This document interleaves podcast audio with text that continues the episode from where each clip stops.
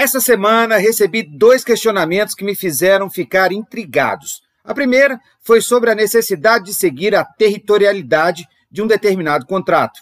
A segunda foi sobre as regras de non-compete. Traduzindo, por que ele deveria seguir as regras de distância entre lojas, por que ele não poderia montar um negócio igual caso o negócio dele não desse certo. Vamos lá. Hoje eu vou responder sobre a questão do território. E na quarta, eu vou explicar um pouquinho mais sobre as regras de não compete, combinado? As regras de territorialidade traçadas pela franquia têm um objetivo muito bem definido. O primeiro ponto está em não gerar concorrência com as próprias unidades da marca.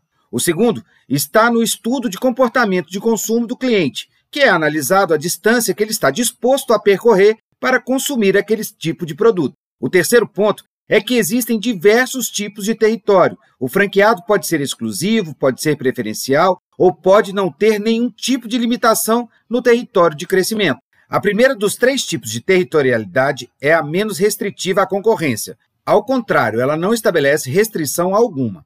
O franqueado tem o direito apenas a explorar o ponto que está localizado.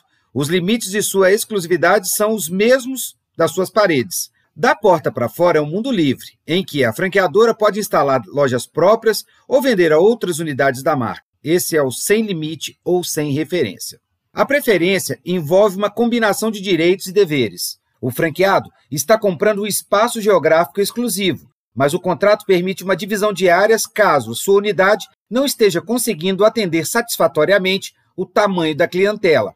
E, por fim, ao adquirir uma unidade com território exclusivo, o franqueado está comprando uma área que pode ser uma cidade inteira, no caso de municípios pequenos, pode ser uma região da zona sul de Foz do Iguaçu, por exemplo, ou um bairro como a Savassi, em Belo Horizonte. Podem ocorrer a compra de metade de um bairro muito populoso, como Itaquera, o bairro de Moema ou de Perdizes, em São Paulo. É preciso ficar atento e ler muito bem as cláusulas do contrato e da circular de oferta de franquias também. Negociar com o franqueador é importante. Pense como será o crescimento do seu negócio. Não fique parado apenas no hoje. Faça tudo para não ser surpreendido depois. Eu te espero aqui na próxima quarta-feira.